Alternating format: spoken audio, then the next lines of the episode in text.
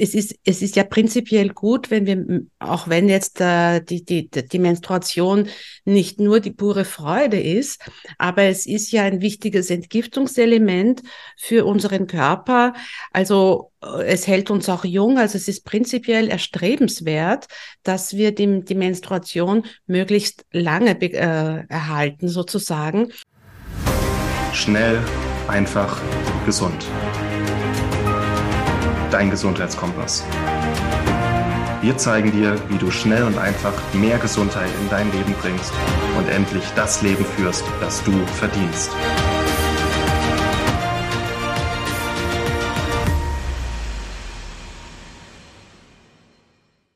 Hallo und herzlich willkommen zu einer neuen Episode hier bei Schnell einfach gesund. Schön, dass ihr dabei seid und vor allem schön, dass ihr zwei heute dabei seid, Cornelia und Theresa. Herzlich willkommen. Hallo Martin, vielen Dank, dass du uns eingeladen hast. Freut uns sehr. Hallo, lieber Martin.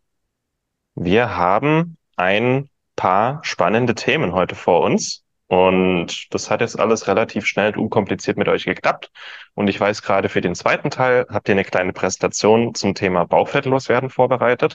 Aber zuerst würde ich gerne ein bisschen mit euch über euer Thema sprechen. Und das ist äh, mit Power durch die Wechseljahre. Da würde mich jetzt einfach mal interessieren, wie hat sich das ergeben bei euch beiden? Warum die Idee? Warum habt ihr gesagt, das machen wir jetzt zusammen? Und wo steht ihr gerade? Ja, vielleicht fange ich mal an. Ich bin Cornelia, ich bin Expertin für Nährstoffe, für gesunden Lebensstil, bin eigentlich Journalistin und Medizinjournalistin, um genau zu sein, schreibe seit vielen Jahren über gesundheitliche Themen und auch über Ernährung und bin in den Wechseljahren selbst in eine tiefe Depression reingerutscht und habe dann das Buch Cooking for Happiness geschrieben, äh, wie man mit Ernährung die Stimmung beeinflussen kann und habe mich dann auch durch aus diesem Tief in den Wechseljahren hochgepusht durch verschiedene Maßnahmen, durch gesunden Lebensstil. Und ja, und ich bin, habe über Medomio habe ich Teresa Arieta getroffen und wir haben uns überlegt, wir wollten als Frauen etwas zusammen machen, das Frauen wirklich unterstützen kann. Und da sind wir auf das Thema ähm, Abnehmen gekommen, weil ich, ehrlich gesagt, ich kenne keine Frau, die nicht abnehmen will. Und ich selbst gehöre da, dazu. Ich will eigentlich immer zwei Kilo weniger wiegen. Ja, also ich meine, aber Gut, dieser Ansatz, der hilft es mir, mein Gewicht zu halten. Also ich bin mit 61 Jahren, wiege ich zwischen 61 und 63 Kilogramm. Ich weiß also, wie man Gewicht gut managen kann. Und Theresa und ich haben uns gedacht, es wäre ein super Thema, anderen Frauen damit zu helfen mit unserem Programm. Und so sind wir hier bei dir jetzt gelandet. Ja, die Wechseljahre sind ja äh, für, man sagt, ein Drittel aller Frauen, ein, einem Drittel aller Frauen geht's gut mit den Wechseljahren und der Rest hat Probleme. Damit fängt's ja schon einmal an, dass äh, die Wechseljahre wahrscheinlich auch durch unseren ungesunden Lebensstil ähm, zu einer Art äh, Krankheit geworden sind, zu einem Unwohlsein, über das man ja aber trotzdem nur hinter vorgehaltener Hand spricht. Immer noch fällt es Frauen schwer, äh, die, die äh, einander sozusagen einzugestehen, was das für Symptome sind. Manche Symptome sind ja auch sozusagen peinlich, wenn ich jetzt dann eben Bauchfett oder Scheidentrockenheit äh, denke und oder oder alle möglichen äh, Pilze etc., was da auch äh, im Zuge des äh, Wenigerwerdens des Östrogens gibt es ja auch viele unangenehme Symptome. Und es ist äh, wohl auch eines unserer Anliegen, dass wir hier diesen, diesen Mantel des Schweigens, der von immer mehr Frauen gebrochen wird, dass wir da dazu beitragen, dass offen über diese Probleme ge gesprochen wird, dass auch es, es soll auch mehr, mehr Forschung geben dazu, was es alles braucht, damit äh, Frauen gut durch die Wechseljahre gehen können, weil es, es gibt ja eben auch einen Teil, die einfach gar keine Symptome haben. Es sind, es liegen so viele offene Fragen am Tisch. Soll man bioidente Hormone nehmen oder nicht? Ähm, was kann alles helfen gegen diese typischen Symptome. Und da möchten wir gerne ein, ein bisschen dazu beitragen, äh, mit unseren Erfahrungen, dass es den, den Frauen besser geht. Also vielleicht auch noch zu mir. Äh, ich, also Teresa Arietta ist eben mein Name. Ich bin äh, auch äh, Journalistin ein Leben lang gewesen und durch ähm, meine Hashimoto-Diagnose vor ungefähr vier Jahren bin ich, ähm, also ich bin in eine große Erschöpfung gefallen und habe dann im Zuge dieser Erschöpfung, äh, ich war mein Leben lang eher so auf alternativer und ganzheitlicher Medizin, habe ich dann beschlossen, dass ich werde jetzt hier nicht, also ich möchte vorderhand einmal keine Hormone nehmen, sondern ich möchte schauen, wie ich äh, meine Symptome oder auch dieses Krankheitsbild ganzheitlich äh, heilen kann oder in Remission bringen kann. Und heute geht's mir vielleicht nicht immer perfekt gut, aber viel, viel besser. Und ich bin diesen Weg sozusagen auch selber gegangen und auch äh, jetzt in den Wechseljahren geht's mir eigentlich gut, dank der vielen Aus- und Fortbildungen, die ich seit meiner Diagnose gemacht habe. Mhm. Ich möchte dazu noch was anfügen. Es wird äh, im Internet siehst du immer diese ein Drittel, zwei Drittel äh, Regel von wegen ein Drittel der Frauen haben keine Probleme mit den Wechseljahren. Also ich wage diese Faustregel stark anzuzweifeln, weil ich viele, viele, viele, viele Frauen, die Probleme in den Wechseljahren haben und nur ganz wenige, die ohne Probleme durch die Wechseljahre kommen. Also ich weiß nicht, Woher diese Faustregeln kommen, meiner Erfahrung nach haben die allermeisten Frauen Probleme in den Wechseljahren. Und das Problem ist halt heutzutage, wenn du zu einem äh, Frauenarzt gehst und hast Probleme in den Wechseljahren, in der Regel wird dir äh, Hormonersatztherapie verschrieben. Und Hormonersatztherapie ist halt äh, nicht unbedingt das Gelbe vom Ei, um es mal äh, leger auszudrücken. Also es ist mit vielen äh, Nebenwirkungen verbunden. Es ist nicht klar, welche Langzeitwirkung diese hormonellen Behandlungen haben. Das stellt sich ja auch jetzt erst bei der Antibabypille langsam raus, wie stark das eigentlich in das, den Hormonhaushalt eingreift und welche Langzeitfolgen das auch haben kann, die Antibabypille. Also nur um ein Beispiel zu sagen. Ne? Und es gibt durchaus andere Methoden, um den Hormonhaushalt zu regulieren. Ich bin das beste Beispiel dafür. Ich hatte, wie ich extreme Probleme hatte in den Wechseljahren, da habe ich dann auch kurzfristig Hormonersatztherapie ge gemacht, habe das aber so schnell wie möglich abgesetzt und habe dann äh, verstärkt auf Bewegung gesetzt. Also ich bin ganz oft ins Fitnessstudio gegangen und war dann nach einer Zeit lang bei einem Endokrinologen, bei einem renommierten Endokrinologen in München, wo das Eintrittsgeld, das bezahlt zwar die Kasse diesen Besuch, aber das Eintrittsgeld war ein großes Blutbild, was auch einige hundert Euro kostet. Und der hat dann also erstaunlicherweise festgestellt, dass mein Östrogenspiegel normal ist. Also schon niedrig. Klar, ich war zu diesem Zeitpunkt schon durch die Wechseljahre durch, aber trotzdem normal. Es ist also möglich, dass andere Organe im Körper, zum Beispiel die Nebennieren und die Leber, einen Teil dieser fehlenden äh, Produktion von Sexualhormonen auffangen. Aber das geht natürlich nur, wenn der Lebensstil dementsprechend ist. Mhm. Ja. Und erst wenn dann die Nebenniere oder die Leber oder auch die Schilddrüse, wenn die dann zunehmend erschöpfen, und es dann nicht mehr kompensieren können nach den Wechseljahren, dann kommt der große Breakdown. Dann kommt die große Erschöpfung, oder? Ja, ich denke, mein großer Vorteil war, wenn ich jetzt nochmal von mir sprechen darf, dass ich schon relativ gesund war, weil ich mein ganzes Leben lang mich mit Ernährung beschäftigt habe und mit gesundem Lebensstil und von daher also schon eine gute Ausgangsbasis hatte.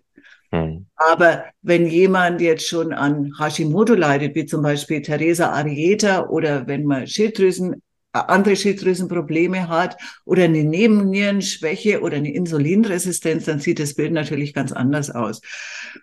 Wobei das Erstaunliche ist, Insulinresistenz ist so weit verbreitet und niemand spricht drüber. Deswegen haben wir uns das als eines unserer Hauptthemen auserkoren. Theresa hat auch zum Thema Insulinresistenz einen ganzen Kongress bei Medomio gestaltet. Sie ist also die absolute Expertin, wenn es um Insulinresistenz geht.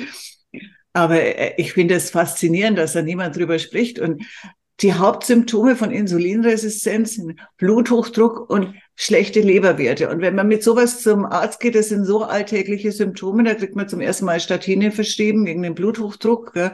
und dann noch was andere äh, Pharmaka, äh, Medikamente gegen äh, die Blutfettwerte und gut ist. Gell? Also das ist einfach die Standardbehandlung.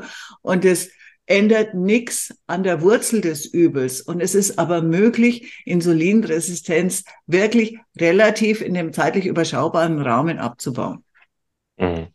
Ja, ich möchte vielleicht noch einmal auf das, das aufgreifen, was du vorher gesagt hast, äh, Cornelia, wo du, wo du meintest, äh, auch dieses Drittel äh, in den offiziellen Statistiken, wo äh, so der Frauen, denen es gut geht, dass, dass das vielleicht auch gar nicht so ist.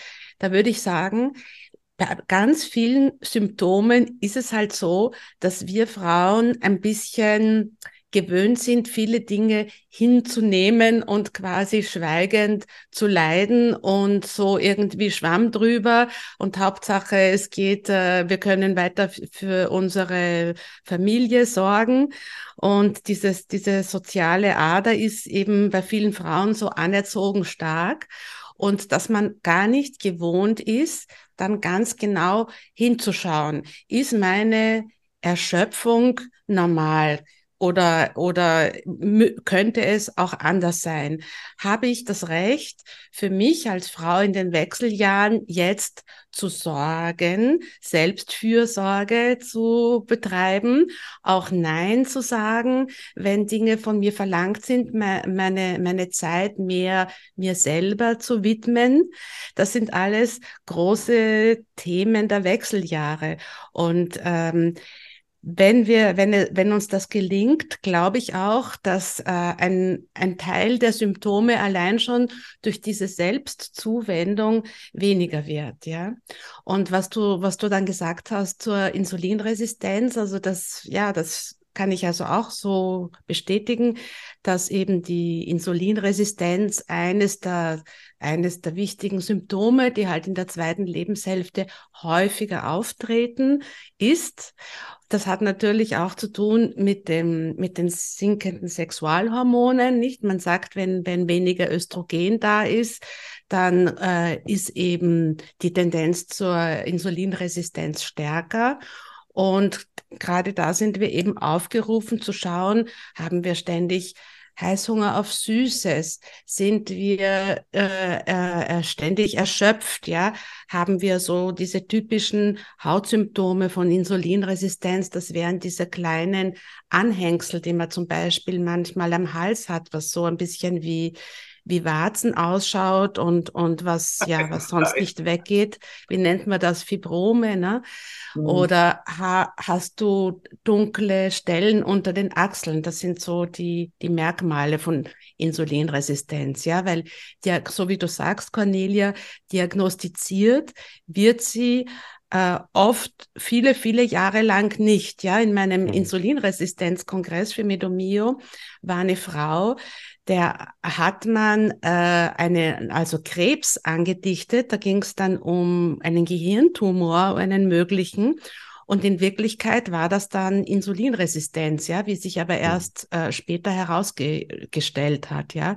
Also es ist eine auch unerkannte Krankheit, weil es ja üblich ist, den Blutzucker, wenn, wenn man also überhaupt misst, dann misst man eben bei einem normalen Arzt den Blutzucker, aber in den seltensten Fällen das Insulin.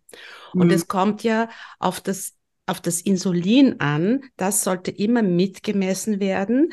Also, liebe Frauen in der zweiten Lebenshälfte, die uns zuhören, wenn ihr diese Symptome habt, so wie Erschöpfung nach dem Essen, Heiß, Heißhunger, Attacken, ähm, ja, eben diese, diese Hautsymptome, die ich vorher gerade genannt habe, ähm, dann geht doch mal zu eurem Arzt und sagt, er soll den HOMA-Index messen. Das ist so ein, ein errechneter Wert zwischen äh, dem Blutzucker und eben dem Insulinspiegel. Und das ist eigentlich der, der wichtige Wert, der dann, dieser HOMA-Index, der sollte nicht höher als in etwa zwei sein. Eins wäre am besten.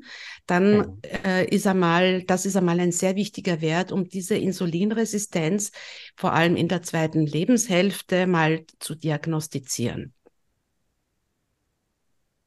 Das ist ein wichtiger Ansatz und das werden wir auch auf jeden Fall mit verlinken. Oder mhm.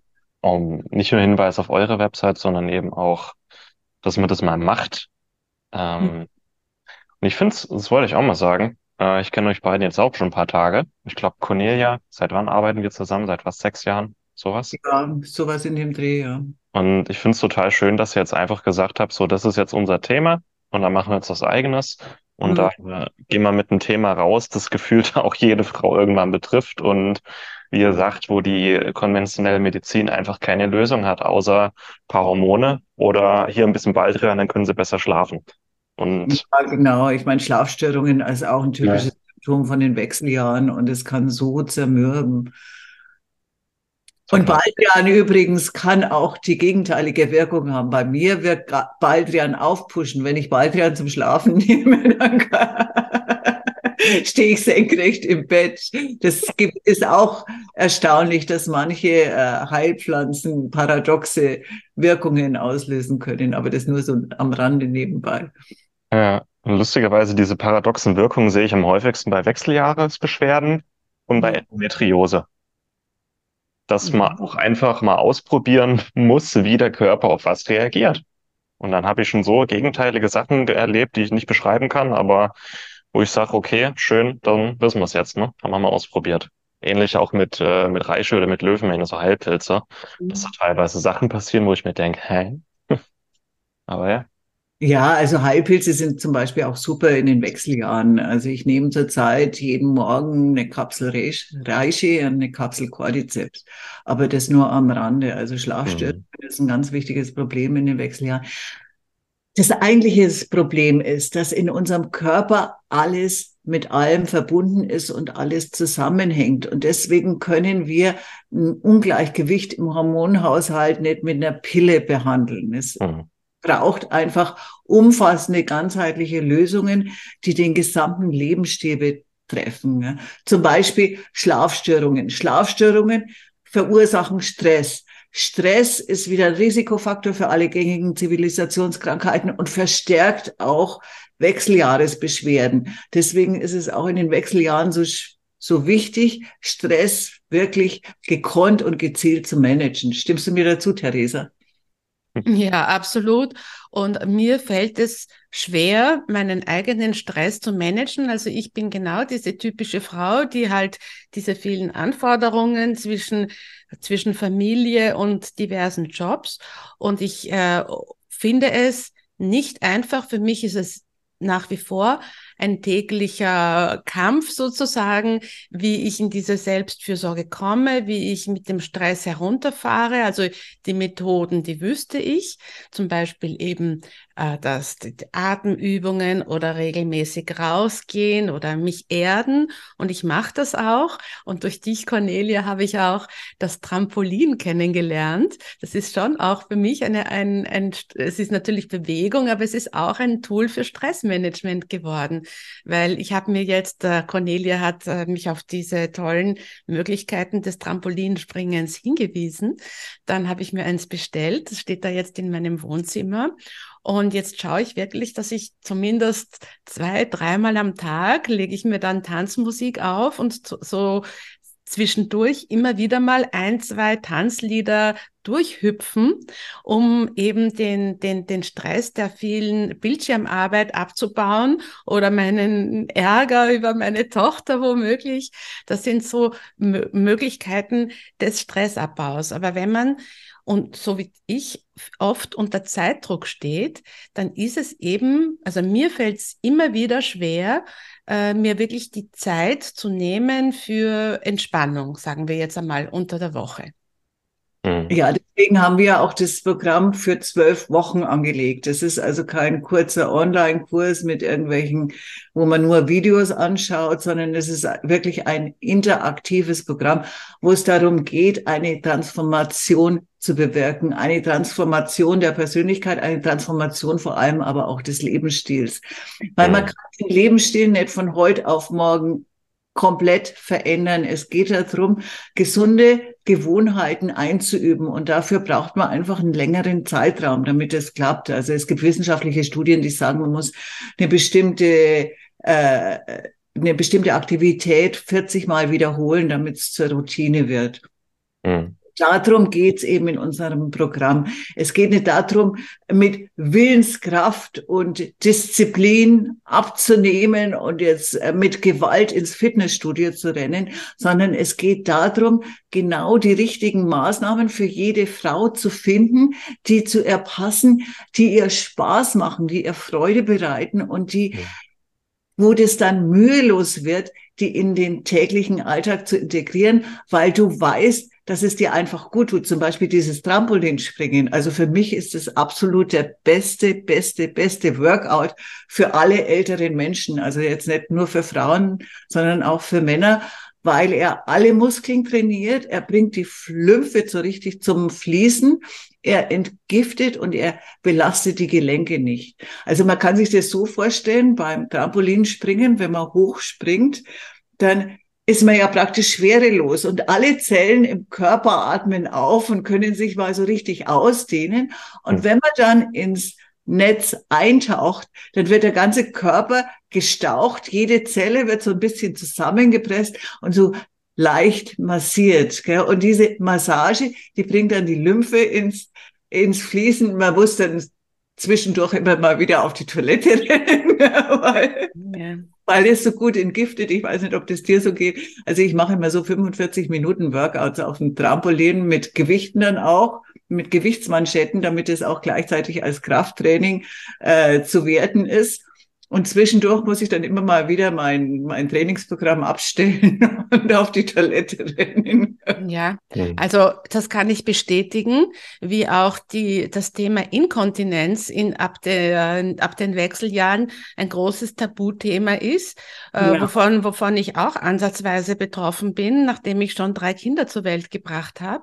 Und mhm. äh, ich bin dann immer wieder überrascht, dass das, dieses Trampolinspringen äh, trotz einer gewissen sozusagen Blasenschwäche in gewissen Situationen ähm, sehr gut funktioniert. Ja, also liebe Frauen, wenn ihr auch äh, solche Probleme mit mit Inkontinenz habt, das ist auch nicht nur, aber auch hormonell bedingt, weil eben durch die sinkenden Sexualhormone auch die, die Durchblutung im, im Beckenboden nachlässt. Und da gibt's auch Kurse und alles Mögliche, was man da dagegen tun kann. Also auch das muss man nicht hinnehmen, ja, weil ich, ich gehe sehr viel ins Gym und dann sehe ich oft die Frauen mit, mit 60, die diese, die sich solche, solche Windeln für, für Babys zurechtschneiden, und äh, ja, das ist halt, äh, das sind alles so Themen, über die man nicht spricht und die aber besprochen werden sollen, weil es auch Möglichkeiten gibt, äh, etwas dagegen zu tun. Und beim, beim Trampolin ist das aber sehr erfreulich. Also ich, ich gehe auch manchmal zwischendurch auf die Toilette, aber im Großen und Ganzen schaffe ich das sehr gut. Ja, ich möchte da noch anfügen, das Trampolin trainiert auch den Beckenboden hervorragend. Und es macht sich übrigens auch beim Sex bemerkbar. Also, positiver Seiteneffekt. Also ich, wir können euch das Trampolinspringen nur ans Herz legen. Und es gibt eine organische Ursache für Inkontinenz in den Wechseljahren. Und zwar erschlafft die Gebärmutter da auch durch das, äh, durch die weniger werdenden Sexualhormone erschlafft die Gebärmutter und drückt dann auf die Harnwege, drückt auf die Blase und die Harnwege. Deswegen kommt so oft zu Inkontinenz in den Wechseljahren eigentlich. Ich kenne kaum eine Frau, die nicht in den Wechseljahren ein bisschen inkontinent geworden ist, ganz ehrlich. Gell? Da spricht bloß niemand drüber. Das ist das Problem. Es spricht niemand drüber, dass man den Urin einfach nicht mehr halten kann manchmal. Ja, wir brauchen. Das ist halt einfach kein, kein glamouröses Thema. Aber es ist ein Tabuthema, das viele betrifft und da müssen wir einfach auch mal drüber reden. Das ist einfach so. Ne? Mich würde jetzt mal ein was interessieren, wie da eure Sicht ist. Ich habe den Eindruck, dass die Wechseljahre immer früher kommen in unserer Gesellschaft. Beobachtet ihr das auch? Ja, Falls ja, was denkt ihr, was die Gründe da sind? Ja, da, da kann ich etwas äh, dazu sagen. Zum Beispiel, also ich habe ja eben so eine neunmonatige Ausbildung zum Hormoncoach gemacht bei Stefanie Rupp.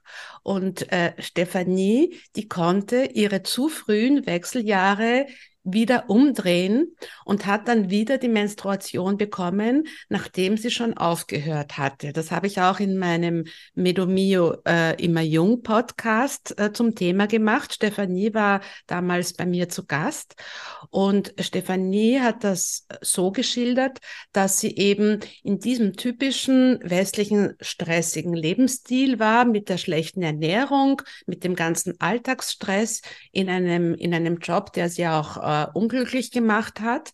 Und sie ist ja dann äh, ausgewandert nach Panama, wo sie auch heute lebt.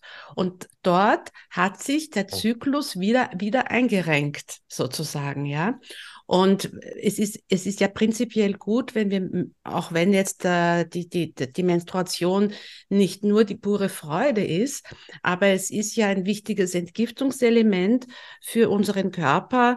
Also äh, es hält uns auch jung, also es ist prinzipiell erstrebenswert, dass wir die, die Menstruation möglichst lange äh, erhalten sozusagen und nicht äh, schon, was weiß ich, mit, mit, mit 40 oder so. Manche Frauen haben ja schon Ende 30 keine, keine Menstruation mehr. Das, also sehe ich auch immer, immer mehr Fälle. Und ich glaube, genauso wie heutzutage ja auch die, die Kinder früher die Regel bekommen, nicht? Früher war das eher 13, 14. Heute ist das schon 9, 10, 11 Jahre ist es sehr häufig, dass Kinder schon die, zum ersten Mal die Mädchen die Regel bekommen, ja? Mhm. Und was ich so drüber, drüber weiß oder was ich auch von Stefanie so gelernt habe, hat das alles eben zu tun mit diesem ungesunden Lifestyle, ja? Und ja, da, da kannst du aber, wenn du wirklich an, an deiner Gesundheit arbeitest, kannst du das auch noch verändern. Hm. Ja, also äh, wenn ich da noch was anmerken darf, für mich ist es eine Kombination von verschiedenen Faktoren. Also auch viel die ganzen Schadstoffe, die wir aufnehmen, und zwar nicht nur übers Essen, sondern auch über äh, Kosmetika zum Beispiel, die ja durch die Haut auch in, äh, eindringen in den Blutkreislauf und in unseren ganzen Körper. Zum Beispiel die ganzen äh, Sonnencremes. Viele, viele Sonnencremes haben äh, Wirkstoffe, die das Hormonsystem äh, belasten. Und es ist also wenig bekannt. Ich meine, jeder war offizieller, von offizieller Seite werden wir immer vor Sonnenstrahlen gewarnt und vor Hautkrebs und sonst was. Und wir sollen uns doch mit Sunblock einschmieren, wenn wir in die Sonne gehen. Vor allem, weil es ja auch die Haut so stark altern lässt. Gell? Aber sprich, sprechen nur wenige Leute darüber, dass viele, viele von diesen Sonnencremes mit sogenannten Dis Hormondisruptoren belastet sind. Ja. Das ist für mich auch einer der Gründe, warum das so ist. Und dann Stress, ist auch ein, ein Grund, gell, weil ich meine, die, die heutige Lebensweise ist so viel komplizierter als noch vor 20, 30 Jahren. Ich meine, ich liebe das Internet. Das Internet hat mir meine berufliche Freiheit gegeben. Aber durch das Internet werden wir ja auch ständig bombardiert mit Informationen aller Art. Und wir sind ständig erreichbar auch am Arbeitsplatz. Also früher war das ja nicht so. Wenn man das Büro verlassen hat, dann war man eben am Telefon nicht mehr erreichbar. Dank Handy ist es heute nicht mehr so. Die meisten von uns sind 24 Stunden am Tag erreichbar. Und ich denke halt, diese ganzen Faktoren, die, die spielen dann zusammen. Ne? Äh, ganz zu schweigen von Nährstoffmängeln, die ja weit verbreitet sind. Ne? Aber das wird jetzt zu weit führen. Cornelia, ich möchte ja gerne äh, noch das aufgreifen mit den Sonnencremes, die ja auch dieses immer noch das Titandioxid enthalten, was ja auch äh, sehr toxisch ist. Ähm, was ja auch in den Implantaten, äh, äh, so wie, wie heißen diese metallischen Implantate? Es gibt ja einerseits die eher besser empfohlenen Keramikimplantate und dann die Titan, genau, die Titanimplantate eben. Also vor Titan solltet ihr euch sowieso ähm, in Acht nehmen. Und was du äh, jetzt angesprochen hast mit den Disruptoren, das ist ja das ganze Thema der Xenoöstrogene. Das heißt, es mhm. gibt in, in der Umwelt und in dem, was wir hier zu uns nehmen, ganz viele Toxine, die eine ähm, östrogenartige Wirkung haben. Und das ist wohl auch einer der Gründe, wie das, wie wir vorher gesprochen haben, die Mädchen bekommen früher die Mensis und die Frauen kommen früher in den Wechsel. Also die, diese, diese hormonellen Disruptoren sind in den Sonnencremes, sie sind aber auch in unseren Shampoos, sie sind in unseren Gesichtscremes, sie sind in unseren Parfums, sie sind in, unser, in, in unseren den, ähm, in, den, in den Reinigungsmitteln, die wir zu Hause verwenden. Sie sind auch in den, äh, in den Giften, also in den Möbeln von zu Hause oder womöglich auch in den Farb in den Farben für die Wände. Also wir finden diese Xenoöstrogene, also auch in den, in den Plastikflaschen, nicht? Wenn wir Wasser oh. aus Plastikflaschen trinken und das dann womöglich auch noch im Auto äh, warm werden lassen und dann erkaltet äh, es wieder und dann erst trinken wir das Wasser. Das ist dann alles voll mit ja. diesen Xenoöstrogenen und das ist auch mit, mit, der, mit der Pille, die wir auch äh, als Mädchen viel zu früh oder überhaupt sollten wir sie gar nicht verordnet bekommen. Aber all das bringt unseren Hormonhaushalt komplett durcheinander, ne? weil die jungen Mädchen bekommen ja oft äh, die Pille verordnet, nur weil sie Bauchschmerzen haben während der Regel, was ja unglaublich ist, wenn man, wenn man weiß, was die Pille alles äh, in unserem Körper an negativen Wirkungen hat. Ja, also mit, also ich kann nur allen Frauen abraten, hormonell zu verhüten. Und es gibt auch zum Beispiel die Webseite Generation Pille, wo, wo man auch wirklich darüber aufgeklärt wird, wie man, wie man anders verhütet, äh, so dass man äh, seine hormonelle, seinen hormonellen natürlichen Zyklus behält. Mhm. Spannend. Und wir haben jetzt schon über ganz viele wichtige Sachen gesprochen und ihr gebt auch immer zwischendurch die Praxistipps. Und ich würde vorschlagen, ich weiß, wir haben noch, ähm, dass ihr noch was vorbereitet habt zum Thema Bauchfett werden, dass wir jetzt hier einen kleinen Cut machen und dann gleich mit dem anderen Thema noch weitermachen. An der Stelle schon mal danke, dass ihr dabei wart und dann machen wir jetzt ein kleines Bäuschen. Vielen Dank, dass du dabei warst hole dir unter www.schnelleinfachgesund.de slash newsletter noch mehr Gesundheitstipps zu dir nach Hause. Dir hat die Folge gefallen? Dann lass uns gerne eine 5-Sterne-Bewertung da, damit mehr Hörer auf uns aufmerksam werden und von dem Wissen profitieren.